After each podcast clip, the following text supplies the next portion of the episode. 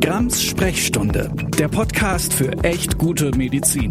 Eine Kooperation von Spektrum und Detektor FM.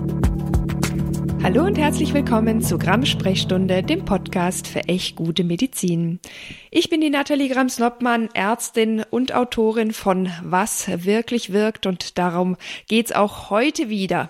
In meiner letzten Podcast-Folge haben wir über den Placebo-Effekt gesprochen und äh, ja, darüber, dass und warum die Homöopathie nicht über den Placebo-Effekt hinaus wirkt. Aber äh, das ist mir dann im Nachgang und bei vielen Twitter-Diskussionen wieder aufgefallen, wenn man äh, darüber spricht, also über die Homöopathie, dann verwechseln das ganz viele mit Naturheilkunde. Und äh, das finde ich immer ein bisschen tragisch, weil die Natur aus den Globuli in den allermeisten Fällen heraus verdünnt ist. Und dann hat man sich sozusagen um den wirksamen Teil der Natur gebracht. Und über den äh, wollen wir heute sprechen. Auch unter anderem darüber, was die Unterschiede zwischen Phytotherapie und Zauberkügelchen sind und natürlich auch darüber, was das mit guter Medizin zu tun hat. Aber bevor wir anfangen, checkt noch mal ganz kurz, ob ihr diesen Podcast schon abonniert und auch bewertet habt und teilt diese Folge gerne mit allen Freundinnen und Bekannten, die bei Naturheilkunde immer noch an Globuli denken. Und ich habe schon irre viele Themen von euch auf der Liste, ganz viele Wünsche. Das hier, die heutige Folge, ist übrigens auch ein Wunsch von euch. Aber ich gebe nicht auf, alles kommt nach und nach und wenn ihr noch Ideen habt, schreibt mir gerne unter sprechstunde.detektor.fm. Jetzt aber zum Thema zur Pflanzenheilkunde und was mal wieder natürlich auch ein bisschen mit Evidenz zu tun hat. Jedenfalls mehr mit Evidenz als mit Wunderglauben. Und damit zu meinem heutigen Gast. Hallo, Frau Dr. Petra Schling. Würden Sie sich meinen HörerInnen einmal ganz kurz selbst vorstellen? Ja, hallo, sehr gerne. Ähm, ja, ich weiß auch gar nicht, was jetzt so das Interesse ist, deswegen einfach mal ganz kurz. Ich komme aus Ostwestfalen-Lippe gebürtig, ähm, habe dann in Regensburg Biochemie studiert, war auch lange dann noch in Regensburg für die Doktorarbeit und auch ein bisschen danach. Ähm, hatte dort das Glück, ähm, bei einem Mediziner unterzukommen, der sich für Biochemie interessiert. Selten. Und ähm, genau, das war wirklich ein Glück, weil der hat mich dann, also der Professor Löffler dort, der hat mich dann wirklich auf die medizinische Seite der Biochemie hat mich dafür interessiert. Ich durfte auch Medizinstudierende ausbilden und ähm, deswegen interessiere ich mich eben jetzt für so ein, ja, so ein Schnittfeld, also mhm. die Biochemie in der Medizin und ähm, bin jetzt aber seit 2005 nach Heidelberg gewechselt äh, und darf hier meinem Hobby quasi wirklich äh, komplett frönen. Also ich bin hier rein als Dozentin angestellt. Das heißt, ich darf ähm, den ganzen Tag quasi unterrichten, mhm. was mir unheimlich Spaß macht und ähm, natürlich nicht nur Medizinstudierende, auch Biologen und Chemiker, also alle, die irgendwie mit Biochemie äh, zu tun haben. Und ähm, ja, das ist im Prinzip mein Hintergrund, ich habe auch mal geforscht, also vor 2005. Ähm, da ging es allerdings um Fettgewebe und die Hormone, die das Fettgewebe so produziert. Mhm. Also das ist heute jetzt eher nicht das Thema. Nein, aber äh, das ist ja sehr lustig, weil wir beide in Heidelberg sitzen, aber virtuell zusammengeschaltet äh, sind. Das hat sich jetzt einfach technisch besser so ergeben. Aber wir, wir hören uns quasi nicht über den Äther, sondern über den Neckar. Sehr gut. Aber lassen Sie uns loslegen, weil ich habe es ja schon gesagt, in meiner letzten Podcast-Folge habe ich über den Placebo-Effekt gesprochen, weil ich das einfach ein ganz faszinierendes Ding finde. Und davon will ich in diese Folge nur mitnehmen, dass man dann natürlich auch immer auf die Homöopathie zu sprechen kommt. Und wenn man über die Homöopathie spricht, fällt mir immer wieder auf, dass das ganz viele einfach mit der Phytotherapie in einen Topf werfen. Und vielleicht können wir einfach, das war ich am Anfang vom Podcast immer ganz gerne, einfach erstmal so ganz basic klären. Worüber sprechen wir, wenn wir über Phytotherapie sprechen, von Pflanzenheilkunde, von Naturmedizin? Und wir lassen da jetzt mal die ganzen anderen naturheilkundlichen Teile raus, wie, was weiß ich, äh, physikalische Therapie oder alles, was weiß ich, unter Kneipptherapie und so weiter firmiert. Äh, also, dass wir uns jetzt hier wirklich auf die Phytotherapie konzentrieren. Ja, also ich habe ähm, mich ein bisschen informiert. Also wenn man zum Beispiel Naturheilkunde oder Naturmedizin ähm, wenn man sich dafür interessiert, dann ist das ein unheimlich breites Feld. Also mhm. da würde ich einfach mal auf die Webseite der Gesellschaft für Naturmedizin verweisen. Ähm, da fällt nämlich all diese Dinge drunter, wie eben zum Beispiel auch das Baden oder das Duschen. Also mhm. wenn Sie heute schon mal geduscht haben, dann haben Sie schon Naturmedizin angewandt. Ähm, insofern unter die Naturmedizin und das sagt auch die Gesellschaft für Naturmedizin, fällt dann unter anderem auch die Phytomedizin. Mhm. Und soweit ich das verstehe, ist Phytomedizin einfach nur der vornehme Ausdruck für Pflanzenheilkunde. Also ja, das genau. scheint sich relativ gut zu entsprechen. Also insofern würde ich sagen, Naturmedizin brauchen wir heute gar nicht besprechen. Wir konzentrieren uns einfach auf die Pflanzenheilkunde oder eben Phytotherapie. Ja. Und die Phytotherapie, das ist auch ganz spannend. Ähm, das sagt natürlich aus, dass man mit Pflanzen etwas bewirken will. Und die sind da ganz streng. Die sagen, okay, Phytomedizin ist es, wenn Pflanzen ähm, genutzt werden als solche oder Extrakte oder Tees aus Pflanzen. Mhm. Sobald aber das Ganze auf ein einzelnes Molekül aus den Pflanzen heruntergebrochen wird, ist es keine Phytomedizin mehr. Mhm. Das heißt, die Phytomedizin beschäftigt sich mit ja, komplexen pflanzlichen Inhaltsstoffen. Ja, genau, auch mit den äh, Pflanzenbegleitstoffen, die sozusagen den Wirkstoff begleiten. Darüber sprechen wir später auch nochmal.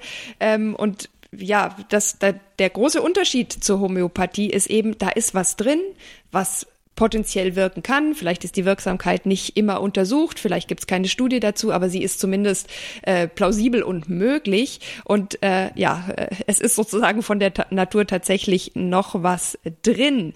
Das ist der erste äh, ja große Fehlschluss, dem man so immer begegnet, wenn es eigentlich ja um die Pflanzenheilkunde gehen soll. Und die zweite ist die, dass ganz viele Menschen offenbar davon ausgehen, dass Pflanzenheilkunde vor allem deshalb wirkt, weil es sie schon so lange gibt. Also gerade in meiner letzten Online-Diskussion über wiederum Homöopathie eigentlich, wurde dann sowas gesagt wie, ja, das haben doch schon die alten Ägypter genutzt und wenn die das angewendet haben, wie willst du das jetzt hier so in Bausch und Bogen verdammen? Und dann kommt immer Hildegard von Bingen und deswegen muss das einfach wirksam sein, weil es es schon quasi seit Jahrtausenden von Jahren gibt und äh, dann wird immer so äh, dieses alte Wissen angesprochen, wo ich immer sage, ja, äh, altes Wissen ist vor allem eines, nämlich alt. Das heißt erstmal noch gar nichts, äh, dass da wirklich ein Beleg vorliegt. Aber trotzdem ist es halt so, irgendwie schließen viele Menschen da ganz schnell drauf rück. Und Jetzt ist halt eher so die Frage, wie kommt man jetzt drauf, dass Pflanzen oder auch Pflanzeninhaltsstoffe wirklich wirksam sind? Wie erforscht man das? Also wie kriegt man vielleicht auch über lang traditionell angewendete Pflanzen da eine Gewissheit? Und vielleicht haben Sie ja auch ein paar Beispiele für uns, wo das tatsächlich gelungen ist.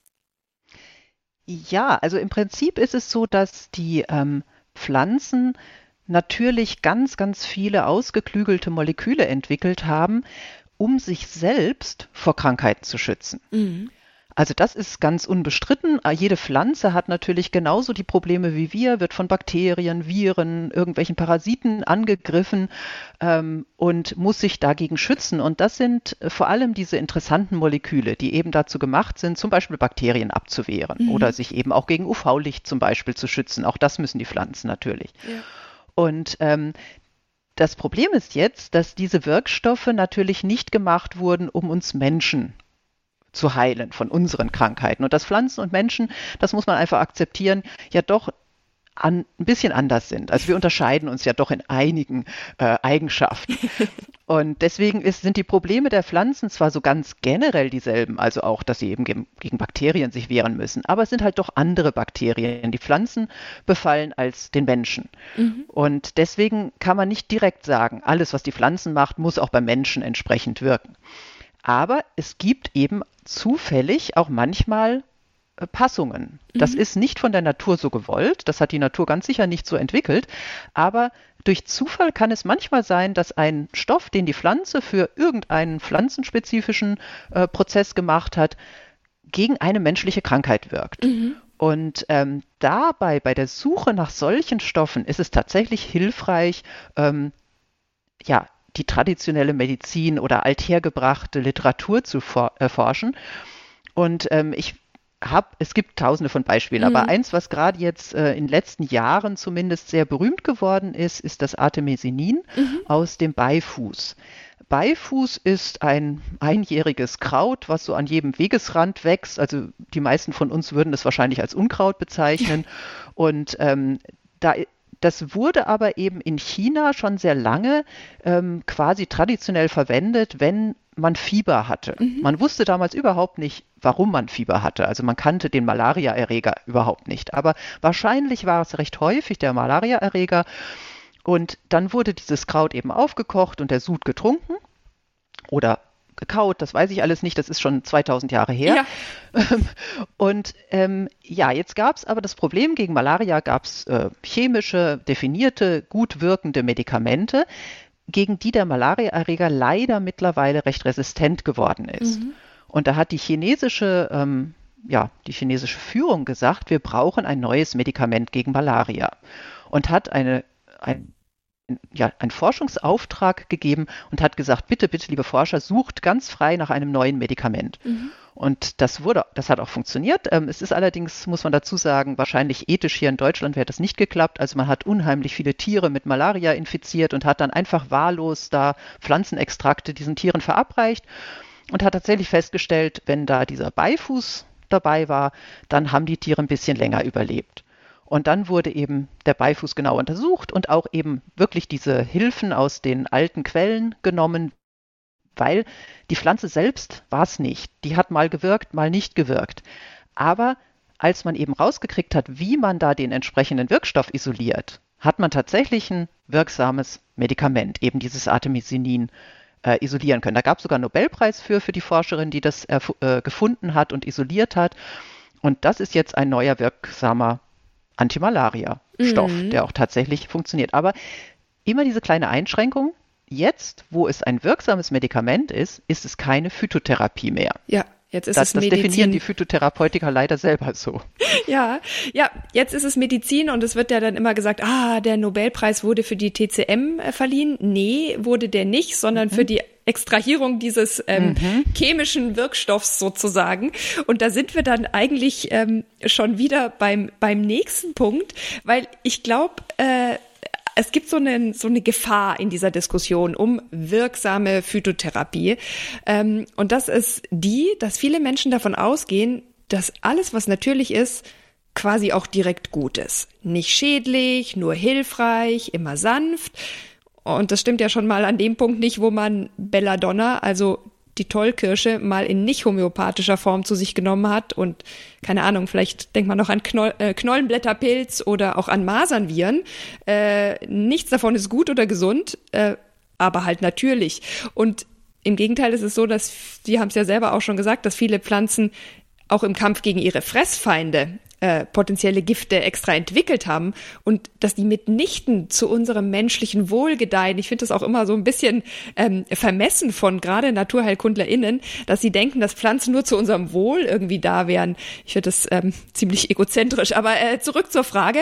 Was ist denn jetzt sozusagen die Gefahr an der Naturheilkunde, an, an Heilpflanzen, ähm, wenn man die halt im Ganzen verwendet, wenn man jetzt nicht einen Wirkstoff extrahiert und wenn man so im Hinterkopf die, äh, die ganze Zeit hat, ah ja, da kann ja nichts passieren, ist ja ein Dings aus der Natur. Ja, zum ersten sehe ich es natürlich ganz genauso. Ähm, die Natur ist nicht sanft.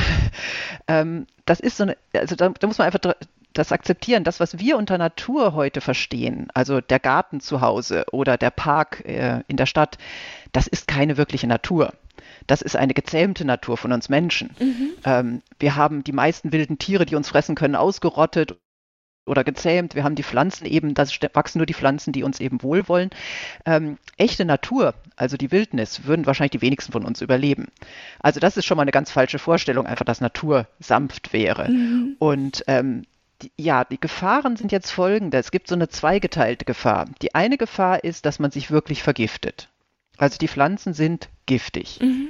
Und ähm, es gibt ein paar wenige Lebensmittelpflanzen, denen wir das Gift sozusagen weggezüchtet haben, aber alle anderen sind für uns giftig. Haben Sie da ein kleines Beispiel? Und, Welche, welchen haben wir es weggezüchtet?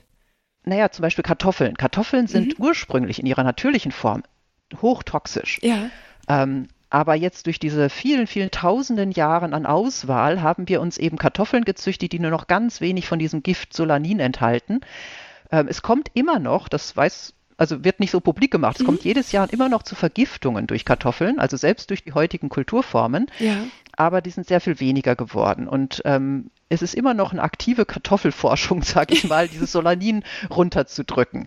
Ja. Ähm, das ist immer noch ein. Also Kartoffeln sind, wie gesagt, heute gut genießbar, aber waren es eben zu der Zeit der Inka zum Beispiel absolut nicht. Mhm. Da waren das kleine giftige grüne Knollen. Ja. Ähm, also das wäre ein Beispiel. Aber alle anderen Nicht-Kultursorten, die sind eben mit Giften behaftet. Mhm. Aber als wir eben noch nicht äh, diese Kultursorten gezüchtet hatten, mussten wir irgendwas essen. Und deswegen hat sich unser ganzer Körper so ein bisschen daran gewöhnt, dass wir eben auch diese Gifte mit aufnehmen.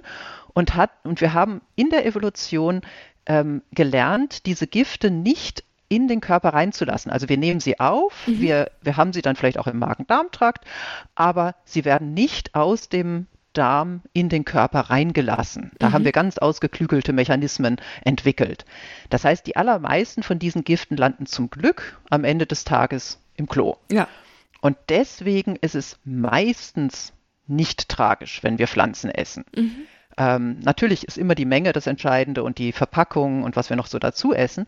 Ähm, deswegen ist sozusagen die Hauptgefahr tatsächlich, ähm, dass wir ja so quasi, das ist ja so eine gewollte Sache, dass wir uns damit selbst ähm, behandeln. Mhm. Also wir haben irgendein, wir fühlen uns nicht wohl oder haben vielleicht wirklich eine Krankheit und dann ähm, kommt man ja viel leichter, ohne dass man einen Arzt konsultieren muss, an diese pflanzlichen, mhm. in Anführungsstrichen, Medikamente. Und ähm, ich sehe eigentlich als Hauptgefahr, dass man tatsächlich, so wie bei allen nicht wirksamen Stoffen, echte Krankheiten verschleppt und eben dadurch dann vielleicht eine, eine wirklich wirksame Behandlung nicht bekommen. Ja, ja. Ähm, das ist das eine. Das zweite ist aber, dass die Firmen mittlerweile anfangen, solche ähm, Pflanzenstoffe, die irgendwie einen guten Ruf genießen, ähm, in hochkonzentrierter Form zu verkapseln und als Nahrungsergänzungsmittel zu verkaufen. Mhm. Und in dieser Form sind sie mitnichten harmlos. Also da kommt unser Körper dann mit seinen Entgiftungsmechanismen einfach nicht mehr hinterher. Und die können meiner Meinung nach wirklich gefährlich werden, wenn man sie sozusagen in größeren Mengen konsumiert. Ja. Ja, das verstehe ich. Und man muss ja auch sagen, dass die äh, Hersteller von Naturheilmitteln jetzt auch nicht ganz doof sind. Also ich habe neulich irgendwie ein Foto zugeschickt bekommen, wo es jetzt Virus akut 2022 gegen Covid-19-Infektionen gibt. Da sind auch so ein paar Kräuterlein zusammengemischt. Kann im Zweifel harmlos sein, aber ähm, es ist halt nicht sozusagen immer und von Grund auf harmlos. Deswegen ist es auch nicht ohne Risiko, das dann einfach so zu nehmen, zumal es natürlich keine Belege gibt äh, in klinischen Studien, dass das dann tatsächlich auch so hilfreich ist, wie allein der Name anmutet. Ja, aber trotzdem ist es ja so, es sind wirksame Stoffe drin, neben denen, die auch schaden können und die wir nicht vergessen dürfen. Und was wir auch nicht vergessen dürfen, ist, dass einige unserer wirksamsten oder zumindest, ich sag mal, bekanntesten Arzneimittel wie Penicillin oder Aspirin ja letztlich Weiterentwicklungen aus den Naturstoffen sind. Und der Vorteil ist, Sie haben gesagt, das ist dann zwar Medizin, aber der Vorteil ist, dass die Wirksamkeit dabei halt auch immer weiter gesteigert werden konnte und die Nebenwirkungen abgeschwächt werden können, wenn man quasi nur das extrahiert, was wirklich wirkt. Aber äh, das Problem ist, ist, ist eben dann auch, dass, dass viele denken so, hm, aber dann ist es doch irgendwie chemisch und die Ursprungssubstanz war natürlich und jetzt will ich das nicht mehr, weil jetzt ist es Medizin und nicht mehr Pflanzenheilkunde und es gibt dann irgendwie so einen Knoten im Kopf. Äh, kann man den irgendwie auflösen? Ich, also ich weiß es auch nicht genau, also ich persönlich habe ja dieses Gefühl nicht. Also ich mag ja Chemie, sonst hätte ich es ja auch nicht studiert. Ähm, aber ähm, ich kann, ich könnte mir Folgendes zusammenreimen. Ähm, das, was da so an Gefühl rüberkommt, dieses natürlich oder zumindest unverändert durch die chemische Industrie ist besser, das stimmt natürlich für unsere Nahrungsmittel.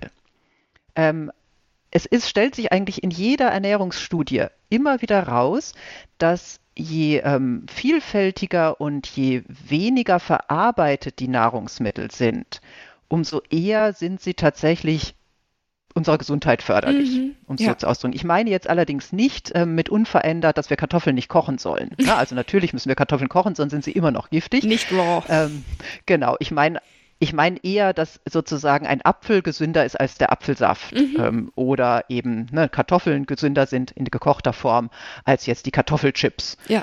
Ähm, also da kann man schon so eine Tendenz feststellen, die auch wirklich belegbar ist, dass wir, wenn wir uns von ähm, ja, eher unveränderten Nahrungsmitteln ernähren, dass wir dann quasi auch potenziell mehr Gesundheitseffekte von diesen mhm. Nahrungsmitteln haben. Also da stimmt das. Und ich glaube, was der Fehler ist im Kopf, dass wir das jetzt auf Arzneimittel übertragen. Mhm. Arzneimittel sind ja per Definition giftig, müssen giftig sein, weil ja. sie sollen ja in unsere Körperprozesse eingreifen und ganz spezifische physiologische Funktionen ändern. Das machen Gifte. Und Arzneimittel sind ja nur dann gerechtfertigt, wenn sie das, wenn sie der Krankheit mehr schaden als uns selber. Mhm. Das heißt, bei einem Arzneimittel geht es nicht um natürlich, geht es nicht um biologisch, sondern da geht es wirklich um einen ganz spezifischen Effekt und der muss eben immer abgewogen werden gegen die Nebenwirkungen, die das Mittel immer auch hat. Mhm.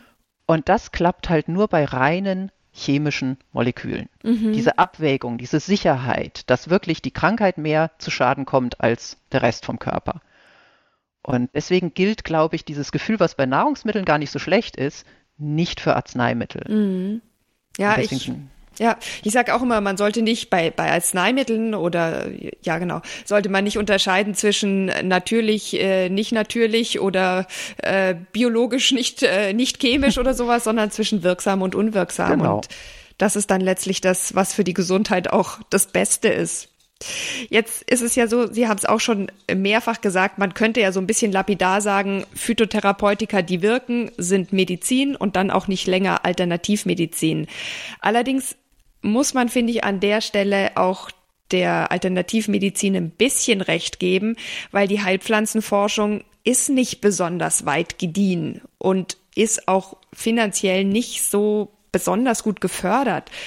Würde das aus Ihrer Sicht Sinn machen, diese Kritik sozusagen anzunehmen und zu sagen, ja, und was folgt daraus?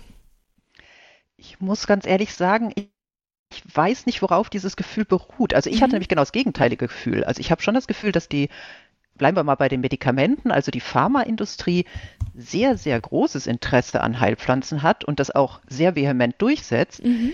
Ähm, also mein Bauchgefühl, ich habe genauso wenig Daten dazu, ähm, kommt daher, dass es ja auch diese Biopiraterie äh, Diskussion gibt mhm. und das Nagoya-Abkommen extra dafür entwickelt wurde, um das zu verhindern. Also die, die, die Naturvölker, ich weiß nicht, ob man das, ob das ein richtiger Begriff ja. ist, aber die Völker, die eben über dieses traditionelle Wissen verfügen und die Pflanzen auch bei sich anbauen, die haben ja eher Sorge davor, dass ihnen dieses Wissen sozusagen von der Pharmaindustrie weggenommen wird und die mhm. das dann zu Geld macht. Ja. Also insofern habe ich das Gefühl, da steckt viel Interesse und auch viel finanzielle Kapazität dahinter, Heilpflanzen zu analysieren. Mhm. Wo für mich der Knackpunkt ist, und da möchte ich jetzt mal wieder die Pharmaindustrie in Schutz nehmen, ähm, die Pharmaindustrie interessiert sich tatsächlich überhaupt nicht für die Phytomedizin. Warum mhm. nicht? weil die Phytomedizin bei den isolierten Molekülen den Strich zieht. Das heißt, in dem Moment, wo ein biologisches Molekül, was von einer Pflanze entwickelt wurde, zum Medikament wird, mhm. ist die äh, Phytomedizin daran nicht mehr interessiert.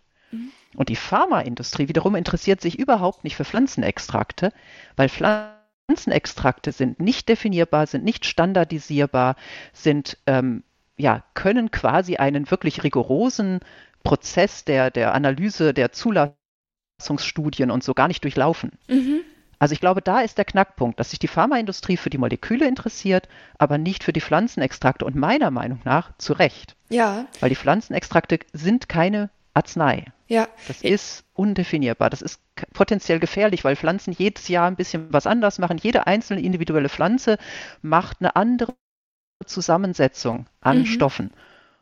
Und dafür ja. kann ein Pharmaindustrie, kann dafür nicht sozusagen die Rechtssicherheit geben, dass das wirklich das ist, was sie auf die Packung draufschreiben. Ja, ich habe ja meine Doktorarbeit auch über den Vergleich von traditionell äh, chinesischen Heilpflanzen geschrieben, äh, wo eben auch klar wurde, da sind noch ganz andere Probleme mit dabei. Die sind mhm. mit Schwermetallen belastet, mhm. die sind mhm. vielleicht mit Schimmelpilzen belastet, mhm. mit irgendwelche Pestiziden oder sowas. Und jede äh, Charge ist da quasi anders. Und ähm, natürlich genau. gibt's da auch Standards und das wird versucht, das irgendwie zu vereinheitlichen. Aber das ist nicht leicht und das ist nee. nicht zum Vorteil von PatientInnen und von AnwenderInnen, sondern das ist halt tatsächlich auch ein gesundheitliches Risiko, eine Gefahr. Ja. Ähm, wo ich auch sagen würde, ja, okay, dann ist es zwar natürlich, aber halt voll gefährlich oder mitunter mhm. gefährlich. Das kann jetzt auch nicht die Lösung sein. Ja, dann sprechen wir mal noch über einen etwas äh, spezielleren Aspekt, weil Sie haben ja auf der letzten äh, Skeptikerinnenkonferenz, der Skepcon, einen sehr interessanten Vortrag über Kurkuma oder Kurkumin gehalten. Und das ist ja im Moment auch so eine Art Superfood. Also wenn es schon nicht Arznei wird, dann wird's halt Superfood. ähm, können wir darüber noch mal sprechen, weil Sie haben es ja vorher auch schon angesprochen. Das ist gar nicht so ganz ohne, jetzt quasi aus einer Pflanze was raus zu extrahieren, das total äh, hoch zu dosieren und dann zu sagen, ja hier, das ist alles toll für deine Gesundheit. Genau, also Kokomin muss ich dazu sagen, also ich kannte mich dann noch gar nicht aus, bis wir dann eben hier in der, der Lehre äh, die Mukoviszidose als eine Beispielkrankheit genommen haben. Mukoviszidose ist eine genetische Erkrankung, wo die Lunge vor allem Probleme hat. Also mhm. die Patienten haben verschleimte Lungen, haben ständig bakterielle Infektionen, also eine sehr, sehr furchtbare Krankheit. Und ähm, da wurde eben speziell dieses Kurkumin aus, dem, aus der Gelbwurz, also aus der Kurkuma, ähm, propagiert als äh, gutes Heilmittel. Mhm. Und so bin ich darauf gekommen. Also ich muss gestehen, die Pflanze finde ich toll. Die habe ich mittlerweile versucht auch zu Hause zu ziehen. Ähm, was ich auch ganz toll finde, ist die gelbe Farbe. Also mhm. das Kurkumin ist der Lebensmittelfarbstoff E100. Ähm, dann finden es wahrscheinlich viele schon mal gar nicht so toll, wenn es E100 heißt, aber ja. es ist genau das Gleiche. Es ist Kurkumin und die Farbe ist wirklich super. Also wer dafür sich interessiert ähm, und damit ist es ein toller Lebensmittelfarbstoff. Mhm. Aber ähm, das Kurkumin ist sehr, sehr gut untersucht und da kann man wirklich, glaube ich, ähm, auch mit gebotener wissenschaftlicher Zurückhaltung sagen, es wird nicht aufgenommen. Also das Kurkumin ist tatsächlich einer dieser Stoffe, die wir zwar essen können, die auch Magen-Darm-Probleme verursachen, also wir kriegen dann Durchfall und mhm. Bauchschmerzen und äh, vielleicht sogar Übelkeit bis hin zu Erbrechen, aber sozusagen der Rest des Körpers wird davon freigehalten. Und deswegen finde ich es, also das ist ein ganz gutes Beispiel, weil es wirklich sehr gut analysiert ist und weil viele Studien in vitro, also wenn man nicht ein ganzes Tier oder einen ganzen Menschen untersucht, mhm. sondern eine Zellkulturplatte hat, wo man dann diesen Stoff drauf gibt, ähm, diese ganzen Wirkungen, die da propagiert werden, kann man komplett ausschließen, dass die im Menschen wirken werden. Mhm. Einfach weil sie überhaupt nicht dahin kommen. Also es wird zum Beispiel gegen Alzheimer propagiert oder als entzündungssenkendes Medikament bei Rheuma ähm, oder eben als äh, gegen Mukoviszidose, was mhm. ja die Lunge betrifft. Und man kann zu 100 Prozent ausschließen, dass auch nur zwei Moleküle bis zu diesen Organen vordringen ja. und damit eben auch irgendeinen Effekt haben können. Ja. Und das ist einfach, deswegen ist Kurkumin so toll, weil das so ein schönes Beispiel ist, wie ja Studien leider immer publiziert werden, ähm, die in vitro durchgeführt wurden. Und dann wird daraus sozusagen rückgeschlossen, dann wirkt das auch beim Menschen. Ja. Und jedes Arzneimittel muss dann auch im Menschen getestet werden, muss im Menschen seine Wirksamkeit beweisen und erst dann wird es als Arzneimittel zugelassen. Ja. Und leider ist das eben bei den ja, pflanzlichen Wirkstoffen in Anführungsstrichen nicht der Fall. Die ja. werden einfach dann genau so auf die Menschheit losgelassen und dann steht da auf der Packung, kann die Lungenfunktion unterstützen, was ja, einfach nicht stimmt. Was nicht stimmt und was einfach auch grob fahrlässig ist, weil eine Mukoviszidose ist eine sehr schwere, oft auch tödlich verlaufende Erkrankung und wenn man da aufs Falsche setzt, ähm, ja. ist es halt einfach auch äh, irgendwie unethisch, unfair und ja, alle anderen Kommentare spare ich mir. Ähm, man kann es immer noch äh, nehmen, um sein Curry schön gelb zu kriegen, genau. aber bitte nicht als äh, Superfood oder Arzneimittel äh, verstehen. Ja, David, äh, haben wir schon wieder die wichtigsten Punkte in einer halben Stunde abgegrast, möchte ich sagen. Aber äh, mir wäre wichtig, dass Sie vielleicht noch mal kurz zusammenfassen könnten. Was wäre so die Take-Home-Message für alle, auch für alle, die sich den Podcast ja gewünscht haben, äh, die sich gerne mit Pflanzenheilkunde beschäftigen? Und äh, das ist äh, die eine Frage. Und der andere Teil dieser Frage wäre natürlich auch, was wäre Ihre Take-Home-Message für die Medizin, für die KollegInnen, weil ich hier im Podcast ja auch immer einen kleinen Beitrag dazu leisten möchte, die Medizin besser zu machen. Und da habe ich das Gefühl, ja, haben auch die KollegInnen noch ein bisschen ähm, Aufholbedarf bei der Information über Phytotherapie. Gut, ja, es ist schwierig, das so in eine Take-Home-Message zu bringen, aber ähm, also wenn ich das nochmal so betonen darf, äh, eine ganze Pflanze oder ein Pflanzenextrakt, sagen wir ein Tee oder ein alkoholischer Auszug, können keine heilende Wirkung haben. Mhm. Sie können vielleicht äh, lecker schmecken, also ich möchte überhaupt nichts gegen Tee trinken sagen, ähm, aber sie können keine Krankheiten heilen, weil in diesen Pflanzen einfach zu viele verschiedene Stoffe drin sind, sodass letztlich das Nebenwirkungspotenzial immer quasi das Wirkungspotenzial ähm, ja, ausschließt. Ähm, wenn man sich für die Pflanzen interessiert, und das finde ich absolut toll und ich interessiere mich auch wahnsinnig für Pflanzen, dann ähm, sollte man einfach äh, sozusagen den Schritt weitergehen und sagen, okay, welche Moleküle könnten denn da drin stecken? Was könnte da wirklich an Interessantem drin sein und wie kann man das isolieren? Das ist natürlich nichts, was man privat zu Hause machen kann, aber ähm, es gibt genug Beispiele, dass das funktioniert und äh, für diese Moleküle kann man sich natürlich sehr interessieren und auch deren Geschichte, wie die mhm. entwickelt wurden. Also das finde ich eine durchaus lohnenswerte, ähm, ja, sage ich mal, Hobby. Mhm. Ähm, und man kann sich eben darauf verlassen, finde ich, dass die Pharmaindustrie sich auch für diese Moleküle interessiert. Und wenn eben ein solches Molekül es schafft, zu einem Medikament zu werden, dann ist es auch sicher ein getestetes und wirksames Molekül. Dann kann man sich darauf auch verlassen. Kriegt man sogar ähm, Nobelpreis für. Genau, dann gäbe es sogar den Nobelpreis dafür, genau. Und ähm, vielleicht äh, für die Mediziner unter den Zuhörern, ähm, ich finde es persönlich kritisch, dass man diese Selbstmedikation quasi unterstützt. Ähm, ich würde, also ich habe das leider selber erlebt als Patient, dass wenn der Mediziner einem eigentlich sagen will, man ist wieder gesund, mhm. dass er einem dann sozusagen als Nachtritt nochmal so ein Phytomedikament verschreibt. So nach dem Motto, ohne Rezept äh, kann der Patient ja nicht nach Hause geschickt werden. Mhm. Ähm, das finde ich schade. Also ich finde die Ehrlichkeit zu sagen, Sie brauchen kein Medikament, Sie sind eigentlich soweit gesund, äh, fände ich sehr viel angenehmer. Ja, Absolut, weil es ist ja auch äh, so, dass äh, die Phytotherapeutika durchaus zu Interaktionen mit der normalen Medikation führen können und das wird auch komplett unterschätzt. Wichtig ist aber deswegen auch für PatientInnen, äh, wenn ihr irgendwas nehmt, wo ihr denkt, das ist doch nur pflanzlich, es trotzdem der Arzt oder der Ärztin zu sagen, weil mhm. es halt wirklich auch zu ähm, relevanten Interaktionen kommen kann. Und ich kann vielleicht aus meiner persönlichen Geschichte noch beisteuern. Ich habe ja auch lang traditionell chinesische Medizin gemacht gemacht und da denkt man ja immer nur an die Akupunktur, aber eigentlich ist die Pflanzenheilkunde ja der Hauptteil und ich habe nie so gekotzt und mich so elend gefühlt wie von diesen TCM-Dekokten. Allein der Geruch wird mich heute, glaube ich, in den schieren Wahnsinn treiben. Also das ist wirklich nicht sanft und ganz ohne Probleme und ähm, passt da einfach an der Stelle auf euch auf und glaubt auch nicht jedem Tee, auf dem irgendwie ein Virus akut oder was weiß ich draufsteht. Ähm, es ist bestimmt gut gemeint, aber es gibt erstens wahrscheinlich keine Belege und zweitens halt äh, nicht unbedingt die Wirkus, Wirkung, die der Name suggeriert. Ähm, und es gibt möglicherweise auch Nebenwirkungen und sei es nur das verlorene Geld.